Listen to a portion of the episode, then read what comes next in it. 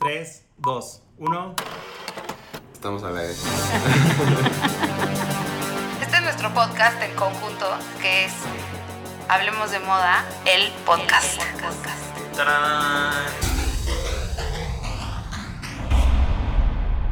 Disculpen los problemas técnicos, pero estamos grabando a distancia porque lo más importante es quedarnos en casa.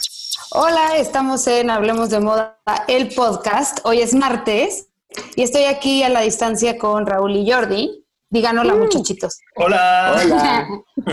Hola, soy Raúl Álvarez, editor de Moda de él. ¿Cómo están? Y yo soy Jordi, editor digital de él, para que nos distingan las voces. Si algún día nos distinguen, si algún día nos equivocamos y no decimos nuestros nombres, la más entusiasta normalmente es la de Jordi. y el más hater es la de Raúl. Ay, Exacto. ahora resulta que yo soy el más hater. Mira, ya te estás quejando, ¿no? No ha pasado ni un minuto del programa y ya queja número uno. o sea, Si nos están viendo en YouTube, yo soy Jacobo Sabludowski hoy. yo Oigan, estoy bueno. con el arte huichol. Exacto. Hoy vamos a hablar de Fashion Week México, que fue en YouTube, justo. Entonces, Exacto. pues quisiera empezar que platiquemos un poquito cómo ha afectado y amenazado la crisis actual de, con el coronavirus a la industria de la moda mexicana. ¿Quién quiere empezar? Bueno, pues yo creo que, y platicando con varios diseñadores y con lo que han dicho, su principal preocupación es todas las personas que dependen de la marca, porque al final son talleres, son, son microempresas, pero de las que dependen varias familias. Entonces, lo que yo he visto que es la principal preocupación de los diseñadores es poder seguir empleando a todos los trabajadores para que haya este flujo de trabajo. Sí, y yo creo que otra parte importante es la falta de venta, ¿no? O sea, claro que con la venta ellos apoyan a toda la gente que trabaja para ellos y una parte muy importante de su preocupación es que debido a lo que está pasando no han podido vender. En- Muchos tienen página de internet y tal, pero hay gente que no está gastando en, en nada, o sea, están tratando de ahorrar lo más posible, a muchos les ha pasado que han perdido sus trabajos o cosas así y eso ha hecho que la gente retraiga el gasto y por lo tanto los diseñadores mexicanos sobre todo pues han sufrido ese, esa retracción ¿no? en la economía. Yo creo, yo creo que todos, to- o sea, todos han, han sufrido por ahí el, el, o sea, toda la industria en general, nosotros también, o sea, como desde el approach con los diferentes clientes que por contingencia retiraron su inversión o, o, o etc, etc. O sea, digo, no, no digo en nuestros en nuestro medio, sino en general en la industria. Pero también, o sea, creo que ahorita lo valioso es que las marcas que están logrando vender algo es porque va más allá de la necesidad de querer comprar algo nuevo o tener algo nuevo. A lo mejor traen un mensaje increíble, o sea, va, va por apoyar a la industria como tal, la pieza que tenga esta calidad y este trasfondo más allá de, de un look, ¿no? Sí, yo creo que por ahí va la cosa. O sea, yo creo que como sociedad nos tenemos que solidarizar con todas esas eh, industrias que tenemos, desde comprar a los, a los restaurantes locales, comprarle a los diseñadores locales, y así todos nos vamos apoyando mutuamente para lograr que realmente se reactive la economía. Creo que algo muy estratégico que hicieron los diseñadores y me gusta es que los que no tenían página de- pues para vender sus piezas, las establecieron, se apuraron y lo hicieron muy bien. Y creo que eso también ha generado que se reactive la forma en la que ellos ven y piensan sus marcas, ¿no? Y creo que, como dices, ahorita es algo que va mucho más allá del look. Es comprar una pieza que tiene la calidad, que tiene una historia y que estás, que estás apoyando a una industria local. También fue un poco como la premisa que tuvimos cuando decidimos hacer el Chela, el festival de takeovers para diseñadores. Exacto. Y la idea, nos criticaron por ponerle el chela, pero bueno, era justo empezamos nosotros con la, los takeovers de los diseñadores en esos fines de semana que se canceló Coachella. Y era una forma de jugar con el nombre sin ser pretenciosos ni nada, sino más bien es como para darle una ondita creativa a lo que hacemos, que siempre lo hemos hecho, además no es una cosa nueva. Los diseñadores sí pensaron muy bien lo que querían postear en sus, en sus momentos de- del takeover en él, ¿no? Eso estuvo cool. Sí, la, la verdad, o sea, incluso hubo varias que como que se replicaron, ¿no, Yor? En, este, durante Fashion Week, o sea, como por ejemplo The Pack, lo que presentó con nosotros fue, él presentó una extensión de, de eso durante Fashion Week.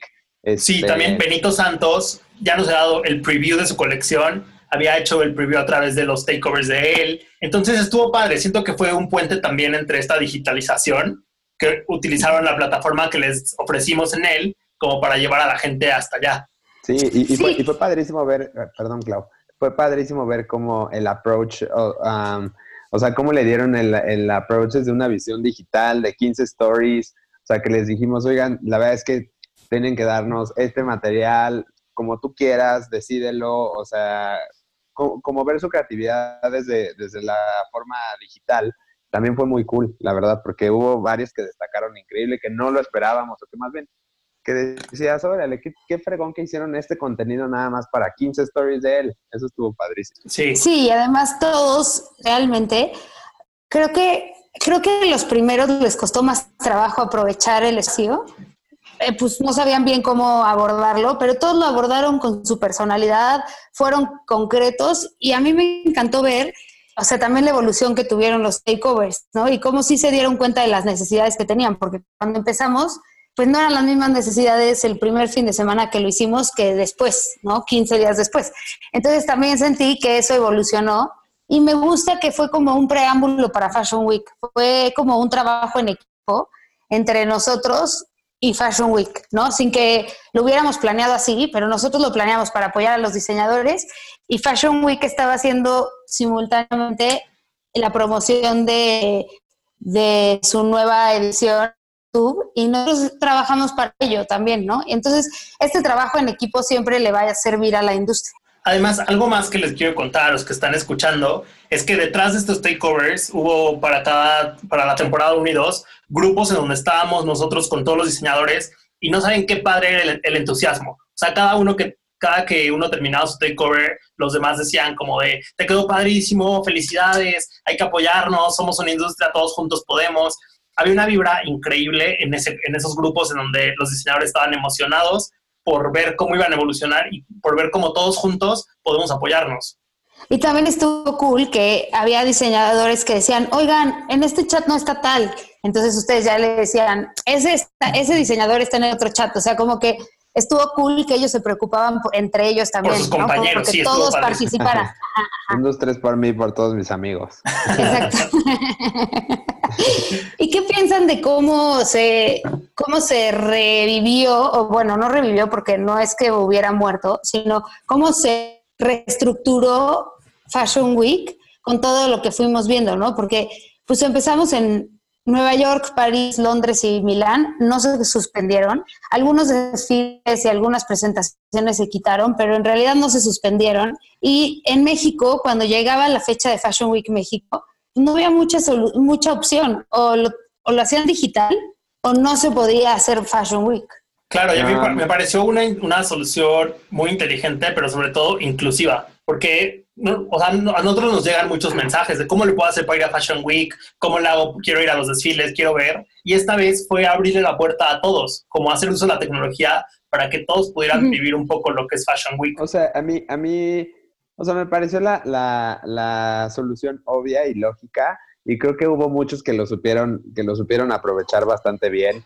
Que, que, pudieron hacer contenido a tiempo. O sea, por ejemplo, supe que Jua hizo su video exactamente justo cuando estaba empezando a la gente a hacer, a hacer cuarentena y la verdad es que dijeron, no, o sea, si no lo hacemos ahorita, no vamos a salir a tiempo. Fue más o menos como por las fechas cuando hicimos nosotros nuestra portada con Mariana, que todavía todo estaba como entre, entre sí ¿no? y no sabíamos qué hacer. Este, y... Sí, López Gatel todavía no nos gritaba en la tele, quédense exacto. en sus casas.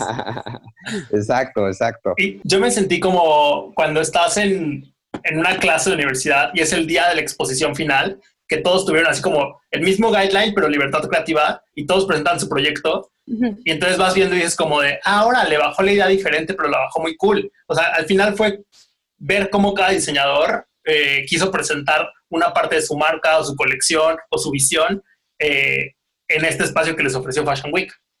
Y también estaba padre que podías ver los desfiles a destiempo, ¿no? O sea, como justo empezaron el viernes o el jueves, el viernes. El viernes. ¿no? El viernes. Entonces podías planear tu, tu de noche, en vez de ver Netflix and chill, veías Fashion Week and chill y estaba cool porque ibas viendo, también los diseñadores hicieron como toda una red para mandar los links de sus, De sus sus presentaciones y la verdad yo estuve un buen rato antes de, ajá, un buen rato antes de dormirme viendo tranquilamente los desfiles y bueno, o los videos, las presentaciones, como quieran llamarles, y me la pasé bien, o sea, estaba, decía, órale, esto está muy cool, qué padre esta forma, no sé qué, o sea, como que sí me, sí me dieron muchas ganas de seguir viendo. Y sabes qué? que también fue un éxito. O sea, hasta, hasta hoy en la mañana, como al primer corte de caja, digamos, eh, ya llevaban más de 7 mil, de 7 millones de, de views de, Qué chido. de lo que pasó este fin de semana. Y también su canal de YouTube creció. Ahorita estaban hasta hoy en la mañana con 46 mil suscriptores y su Instagram creció 10 mil followers en un fin de semana. O sea que la gente sí llegó a Fashion Week. Sí le puso Qué atención. increíble. Sí, sí, sí. Ujú. Y eso a mí me parece una de las cosas más valiosas porque al, al llegar a 7 millones de views, eso significa que esa es la gente que está viendo a nuestros diseñadores mexicanos. Y a mí me da emoción porque además lo puede ver cualquiera, no nada más un mexicano, ¿no? Y eso le da un saborcito más internacional también. Y ya hablando un poco más de diseño y así, ¿cómo, cómo De lo que vimos. Ajá, de lo que vieron. ¿Qué, qué fueron sus highlights? Uno de mis highlights es Lorena Sarabia. Justo yo fui con Santi, nuestro becario, en París a la presentación de Lorena y Lorena estaba súper preocupada porque decía como, es la primera vez que presento en París y todo el mundo, sobre todo la- la- los buyers americanos y demás, cancelaron por el miedo al coronavirus, ¿no? Y cuando estaba viendo la colección le dije, qué lástima, te lo juro que qué lástima que no pudiste tener gente viniendo al showroom porque vale la pena su colección. Ella se inspiró en sus tías y en su familia y explica cuando está mostrando la colección en el video, ella va explicando su inspiración. Me encantó porque se salió de lo que ha hecho Lorena Sarabia siempre. ¿Algo que quieran Sí. agregar o no?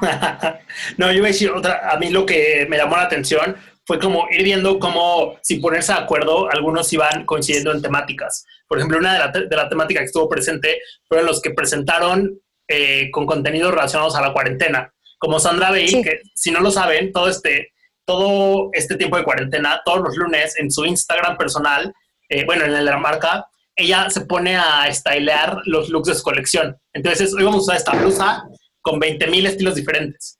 Y en su fashion film presenta un poco esta temática de encierro y cuarentena. También Man Candy. Ya, amé cambiando el foco, Sí, eh, prendiendo la luz de la, para leer un libro. Eso me encantó porque además yo que soy amiga de Sandra, siento que ella sí tiene esta actitud súper chill en la vida. Es una chava alivianada, es cool, se viste de su ropa todo el tiempo y además la, está, la mejor persona para stylear esa ropa es Sandra. O sea, lo hace... Yo veo sus looks y digo, hijo, quiero todo su outfit completo. Entonces me gusta que lo viví en su presentación. sí, y es increíble Sí. que ella es su, a- su protagonista. Y luego también alguien que hizo lo mismo fue Man Candy, pero ya muy al estilo Man Candy. Hizo como estos monos completamente cubiertos que iban viviendo del día 1 al día 40 de esta cuarentena y cada vez iban perdiendo un poco más la, la cordura, pero también con un styling bien padre y una conceptualización medio extraña, pero muy él, es muy su marca. Andrés, sí, no. Andrés, qué, qué divertido. De hecho, fue de mis, de mis takeovers favoritos de él, la verdad. Lo hizo cañón, editó increíble sus También mío. videos. Ajá, editó increíble. Lo, lo hizo fun. Y, se- y sí, esa es la personalidad de Andrés siempre, la verdad. Que lo hace, es un gran entertainer. de mo- por- yo creo que por eso también se dedica a la música. Sí. No, y Andrés tiene este saborcito cuando cuenta las cosas y lo que hace y se emociona y así, y eso también le da una vida diferente a, a lo que a lo que presenta. Y también Andrés se viste de su ropa, yo creo que todo el tiempo. todo el tiempo. Sí, o sea, o sea, a nadie se le ve mejor Man Candy que a él, ¿no?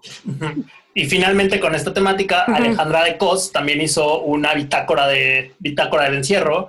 Ella también abordada desde un punto completamente diferente a los dos anteriores. Ella es como muy estético y muy bonito. Entonces es bien padre ver como, como este tema en común, pero cada quien de una manera completamente diferente. Sí, estoy de acuerdo. Y además, en estas tres presentaciones se sentía la vibra del diseñador al 100% y gusta también la parte de, esta es mi vida, así la vivo, así la, así me sabe la vida en cuarentena, ¿no? Y eso está padre también. Creo que otro mensaje que también se hizo en equipo, bueno, no en equipo, pero se puede entrar en un equipo, es lo que presentó México Tú y Pink Magnolia, ¿no? Que cada uno se dedicó a como a decir, hey, estamos bien, o sea, bueno, vamos a estar bien. Entonces era como este mensaje de motivación, que también está bien padre ocupar esta plataforma para transmitir esto.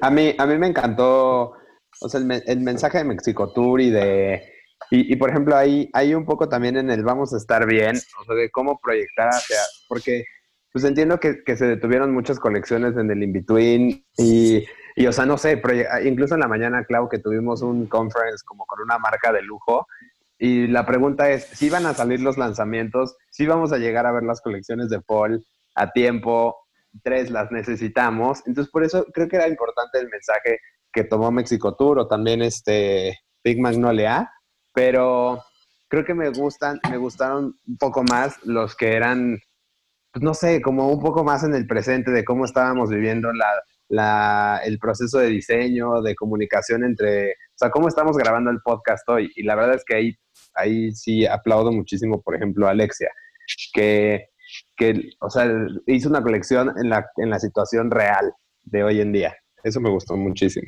Sí, yo creo que es que también creo que cada diseñador ve su marca desde unos ojos muy distintos y cada quien piensa la practicidad que tiene, o sea, lo que tiene al alcance para, para desarrollarlo. Creo que hay diseñadores que tomaron, como decías de Juga, ¿no? Que toma, o, Alfredo Martínez, o este Cancino, María Vera, que ellos tomaron desde hace mucho tiempo sus decisiones y las elaboraron en un fashion film. Y creo que eso también tiene un valor porque es como una forma mucho más etérea de, de, presentar a la marca y eso me gusta. Entonces me gusta esta parte como cuando hablamos de Mexico Tour y tal, creo que también la, la interacción entre plataformas que no necesariamente son diseñadores y editores y demás también se hizo diferente. O sea, como que todos nos involucramos de alguna manera para, para lograr este Fashion Week. Sí, eso, e, e, eso le, dio, le dio diversidad y está padre. incluso ya al principio cuando, cuando tuvimos las juntas para como para ver cómo íbamos a cubrir el contenido, que no sabíamos bien cuál iba a ser el calendario, este, junto con la gente de Fashion Week y demás. Eh, algo, algo importante era que de pronto veíamos así que, ah, iba a haber una sesión de coctelería con ojo de tigre, iba a haber este, una presentación de un perfume. Y yo como que decía al principio, híjole, eso no es contenido de fashion, pero ya viéndolo en conjuntito, la verdad es que sí fue como, como un evento. Sí, porque al final, ¿sabes qué? Es como todas estas actividades que suceden eh, al mismo tiempo en el marco de Fashion Week normalmente, ahora pasaron en YouTube. Así el día uno tuvimos DJs, el día dos eh, a Luis Gerardo Méndez haciendo cócteles, el día tres a Diego Boneta y a Jimena Sariñana. Y, y en total se levantaron más de 40 videos diferentes entre todos los diseñadores, entre todas las participaciones especiales pero el chiste es que sumaron y está muy padre cómo sumaron mucha gente. Sí, exacto. E, e, e, eso, la verdad, que, bien lo que hicieron Colors y Fashion Week México ahí, en cómo curarlo de tal manera que sí, o sea, no, no fue contenido que sobró, sino que sí sumó, como dice Jordi, y, y además relajó todo, ¿no? Y, y, y lo que dices hace rato de la fantasía y esta manera etérea de presentar las colecciones también me encanta. Pues eso es lo que, lo que alimenta la moda de vez en vez. Es, es oh, sí, este, también está, está bonito. Otra cosa que también siento que está bonita es escuchar de, de la voz del diseñador que te cuente, como lo hizo Pepa Pombo, Raquel Orozco, Vero Díaz, eh, Concepción, que te van contando eh, pues desde dónde empieza su proceso, hacia dónde va. También Alexia hizo algo así, más o menos, ¿no? O sea, toma, tú estás, tú participaste en ese video y también es una forma de, sí, estamos en cuarentena y te contamos como desde la cuarentena, pero te está contando ella de su voz, lo que hace, por qué lo hace, cómo lo hace. Y eso también creo que a mucha gente no le queda claro cómo trabajan los diseñadores mexicanos. No, incluso a nosotros, ¿no? O sea, como yendo, yendo a un Fashion Week regular, o sea, de pronto no, o sea, no, si no tienes esta relación como tan cercana con el diseñador, o lo que sea, no te enteras de cuál fue la inspiración real. O sea, nomás dices, ah, mi interpretación de tu desfile es tal y ahora la tienes mucho más clara. Exacto, a mí me gustó muchísimo cómo lo presentó, por ejemplo, Armando Taqueda, que el suyo fue muy largo, pero con unas referencias excelentes. O sea, yo quiero ver todas las recomendaciones que él hizo, porque de repente se clava mucho en cine. Entonces te empieza a decir, esta película eh, ha sido un referente para mí por esto, este documental me ha inspirado en esto y esto. Y de repente son muchas y muchas referencias, pero que entiendes cómo funcionan todas las tuercas de un creativo. Exacto. Y por ejemplo, Carla Fernández, que te da como un tourcito dentro de su tienda, te enseña las diferentes colecciones, cómo las, cómo las agrupa, te explica. Eso también ayuda muchísimo a que entiendas, ah, tiene una colección que es blanco y negro, eh, su tienda está en la Juárez, o sea, como cosas que igual y no tendrías ni idea, sino, o sea, si es la primera vez que tienes un contacto con la marca. Tan cercano. Y esto no es concurso, pero quiero comentar que la presentación de Carla Fernández es la que más views lleva hasta ahora, con 120 mil views. Y luego le oh, siguen Sandra Bale y Alexia Olivarri con 103 mil views. Y también siento que Alexia, Sandra y Carla tienen, o sea, como que conocen a mucha gente, mucha gente las sigue, las quiere y demás, ¿no? Sí. Es que son, son, son estandartes de, de, de la industria y y, y, exacto, o sea, la manera en la que hicieron el storytelling, por ejemplo, también amé, amé el, el, o sea, qué, qué mal que no pudimos ver esta colección en un desfile, pero Cancino, la colección me gusta muchísimo.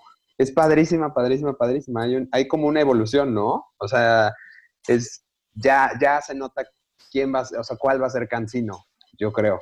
Sí, también tiene una forma, o sea, creo que lo que hizo muy bien Fran en su presentación es que mostró justamente estos detalles de las piezas que a veces no puedes ver ni en un desfile porque nunca estás tan cerca, a menos de que llegues al bici o así. Y, y eso me gustó, ¿no? O sea, de verdad ves que son prendas que podría usar un hombre y una mujer, son prendas que tienen muchísimo trabajo de, de construcción y se ven hermosas todo el tiempo. Sí, no, o sea, la, la, la, blusa como en abanico que se abre está brutal. brutal. Hablando de construcción, yo la verdad en este Fashion Week descubrí a María Ponce, no la conocía, pero me pareció impresionante todo su trabajo con plástico. O sea, bueno, quiero, quiero que confirme si hiciera plástico, porque, o sea, visto desde el video, sí se veía como plástico. María, confirma. María, por favor, repórtate. porque es, espectacular la construcción que va haciendo de todos estos plisados, yolanes, y hace unos vestidos monumentales padrísimos. La verdad, fue de mis descubrimientos favoritos de este Fashion Week. Sí, estuvo súper bonito. Y también a mí me encantó lo que hicieron Sánchez Kane y Momo Room. Siento que cada toma del video y la explicación era como muy, muy Sánchez Kane, ¿no? O sea, como que todo el tiempo dices, wow, ¿cómo hicieron ese penacho? Oye, ¿cómo habrán hecho esto? ¿No? Todo el tiempo me pregunté esas cosas, por ejemplo. Que además, por ejemplo, aquí ellos, ellos usaron un formato diferente, que es este material es una presentación que habían tenido en febrero y se había levantado el material en video, pero ahora se adaptó para hacerlo mucho más rico, con todos estos comentarios, con todas estas explicaciones para presentar en este Fashion Week. A mí me encantó también Sánchez Kane, la verdad es que, o sea, yo amo como la consistencia de cómo cuenta sus historias, de cómo lleva, o sea, la, la, visión y la ideología de Bárbara y de su marca es súper constante y, y me parece increíble, muy, muy, o sea, como muy rica, ¿no? Sí, y justo me gusta que Chris Goiri y Olmos y Flores también es un formato distinto que tiene que ver con más una conversación que con una cosa etérea y demás, ¿no? Exacto, ellos sumaron voces muy padre. Sí, eso también me gusta. Y con gente que es importante para la marca. O sea, por ejemplo, Olmos y Flores eh, hablaron con Valentina, con Valentina la drag queen, que ha vestido diseños de ellos en varias ocasiones. Hablaron con Mariana Zaragoza y su concepto era en la cama con Olmos y Flores. Entonces estaban ellos desde los dos diseñadores desde su cama haciendo videos de videollamada para platicar con todos estos personajes y explicar la marca a través de la gente que ha construido la marca. Y también entiendes quiénes son, por qué lo hacen. O sea, ellos desde el takeover me fueron como, o sea, justo ellos tienen estas, estas historias que nadie conoce o que no mucha gente conoce y las van contando como siempre para, para para ir estructurando y llegar a la cima de su marca, ¿no? Esto, ellos te van diciendo los cimientos y eso me gusta. Sí. Y, y Chris Goyri también lo hizo con otra de sus grandes musas, con Bárbara Berger de invitada. Y estuvo padre, estuvo divertido ese. Como que también, bueno, a mí me gustó. Oye, Pitch, cuéntanos tú un poquito que estuviste en la, en la, o sea, que colaboraste con Alexia para su, para su presentación. Cuéntara- cuéntanos cómo llegó a esta idea, a este proyecto y demás. Pues, o sea, la verdad fue como un, un día me marcó y me dijo, oye, es que me están buscando para ver qué, qué, qué va a ser de Fashion Week. Eh, y Alexia, pues, en cuanto empezó la emergencia, canceló su, su, o sea, cerró su taller y demás. Entonces me dijo, la verdad es que ahorita no tengo cómo hacer producción, pero estoy muy preocupada por mis maquilas. Y, y de hecho eso fue lo que dijo en el takeover de, de El México. De él. Y me dijo, ya, ¿sabes qué voy a hacer? Voy a hacer un crowd design, voy a invitar a la gente, voy a hacer una convocatoria y voy a invitar a la gente a que me manden un mood board sobre un tema y sobre eso vamos a, a trabajar en, en, este, en una nueva colección y el tema fue Bellatrix y entonces a mí me dijo, ¿me puedes ayudar a, ayúdame a curarla, este, o sea, a curar los mood boards y luego a curar como, como el proceso. Y fue muy cool porque, o sea, pudimos ver los mood boards de cerquita. O sea, bueno, yo los vi con ella cuando le, le iban llegando y había unas ideas muy, muy chidas, pero pues bueno, obviamente nos fuimos como por el lenguaje que hablara más de Alexia, este, que entendieran la marca. Y así hicimos un crew de, de creo que eran, eran do- dos, 10 diseñadores, si no me equivoco, entre 8 y 10. Eh, un fotógrafo que se llama Juan Retayac, que es con el que ha colaborado desde, desde la colección pasada. Sofía Prado de Zapatos también, que está basada en Tepoztlán. Entonces, Juan estaba en Colombia, había gente de Pachuca, de Querétaro, de Guadalajara, de, o sea, yo- yo aquí en DF, Alex en Valle de Bravo. Entonces, todo Todos Zoom separados. todo, todo, todo fue por Zoom. Y entonces la verdad fue muy cool porque, o sea, como que entre los mood boards, Juan, por ejemplo, puso una, tenía unas fotos de una modelo como que le estaban haciendo testing de, de fotos para su agencia y la usaron, o sea, la modificaron para ponerla como maniquí y así iban, li- literal, diseñaron en, en un maniquí digital. Fue muy interesante ver el, el proceso. Está padre. Y a mí también me gustó como el trabajo que hicieron con Colectiva Concepción. Co- O sea, me gusta, bueno, a mí me gusta escuchar la voz de Concha porque hago que entro y Te da Concha me da paz. Porque es tu Miss de Kentro. Porque es mi que entra en mi eh, que entra, ¿eh? Concha es un poco un sensei del ejercicio para mí, pero escuchar su voz y cómo va explicando el proceso y así también se me hizo muy bonito y las imágenes estaban filmadas bien bonito. Entonces se ve bonita la ropa, que eso también le pasa a Lorena, ¿no? O sea, como que hay momentos en Lorena, en, en Marica, en Sandra, este, en Cancino, que ves tan bonita la ropa, que es donde te vas enamorando, no nada más del proceso y de quién te lo cuenta, sino también el movimiento de cada prenda. Dices, qué barbaridad, ¿qué es eso? No me había fijado. O, sea, yo me estoy matando ya por salir y comprarme un traje de sastre de Lorena Sarabia, ¿no? Por ejemplo. Sí, yo quiero una de las camisas de, de Cancino. Y quiero, o sea, quiero todo lo de Sánchez Kane, nada más no sé cómo me lo pondría porque no es mucho mi estilo, pero amo. Oye, y también voy a aprovechar este para mandarle un pastel a, a Alfredo Martínez, que cumple 10 años la marca y lo Wow. hicieron una retrospectiva en este video que presentaron. Sacaron sus piezas de archivo, entonces como que enseñaban la evolución de la marca y estuvo cool. Sí, eso me gusta mucho. Y bueno, Alfredo siempre lo queremos. Digo, todos, a todos los queremos y todos lo saben, nada más a veces hablamos más de unos que de otros, pero siempre están todos como, justo cuando estábamos diciendo del takeover, era muy cagado porque era mucha emoción de, es que nos falta este, queremos muchísimo a este, no le hemos hablado a este, o sea, eso No es- queríamos dejar a ninguno fuera. Ajá. Y sí, mucha felicidad, pero también hubo quien no nos peló, ¿eh? Así de... Bueno, los que no nos pelaron no los vamos a exponer aquí. No, no, no, y no, otra no. cosa que me gustó de este, de este Fashion Week virtual fue que los diseñadores normal, los diseñadores de joyería normalmente no están involucrados en, en el proceso de Fashion Week, ¿no? O sea, a menos de que hagan una colaboración con algún diseñador de ropa. Que, no, que cuando colaboran son parte del desfile, pero como que muchas veces ves las joyas desfilando y no sabes ni de quién son. Y esta vez sí tuvieron como su propio escaparate. Sí, y estuvo bien. O sea, tenemos Daniel Espinosa y Malitzin, Malitzi y también Tellaeche. Tellaeche me pareció una revelación. Sí, debutó con accesorio esta vez.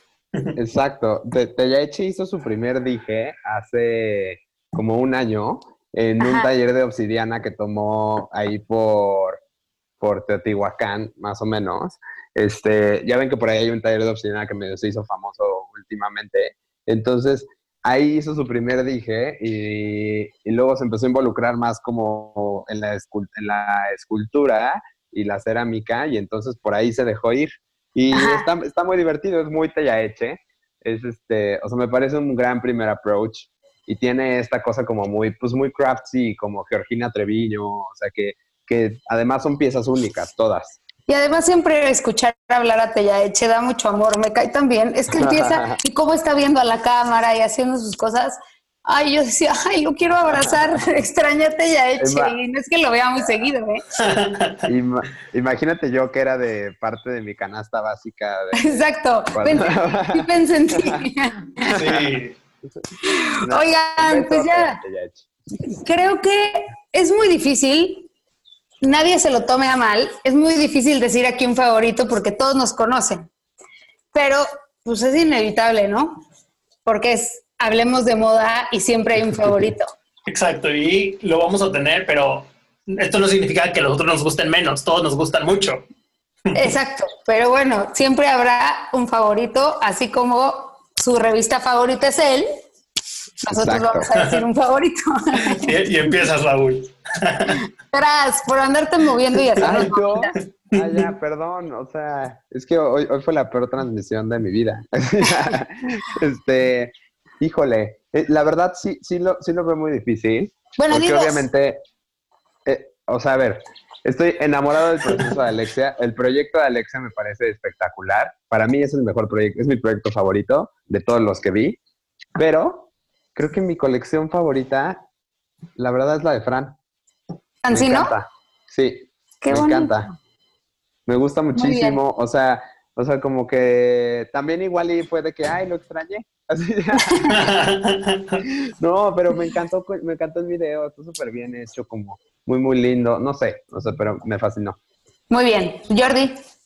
Yo creo que mi video favorito, porque me gustó mucho como el desarrollo de la idea y el guion, el de Mancandi y su cuarentena extraña.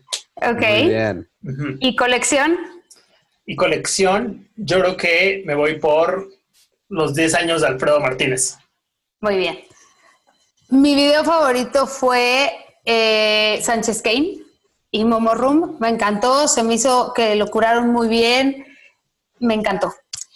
Y mi colección favorita es lo más difícil de todo.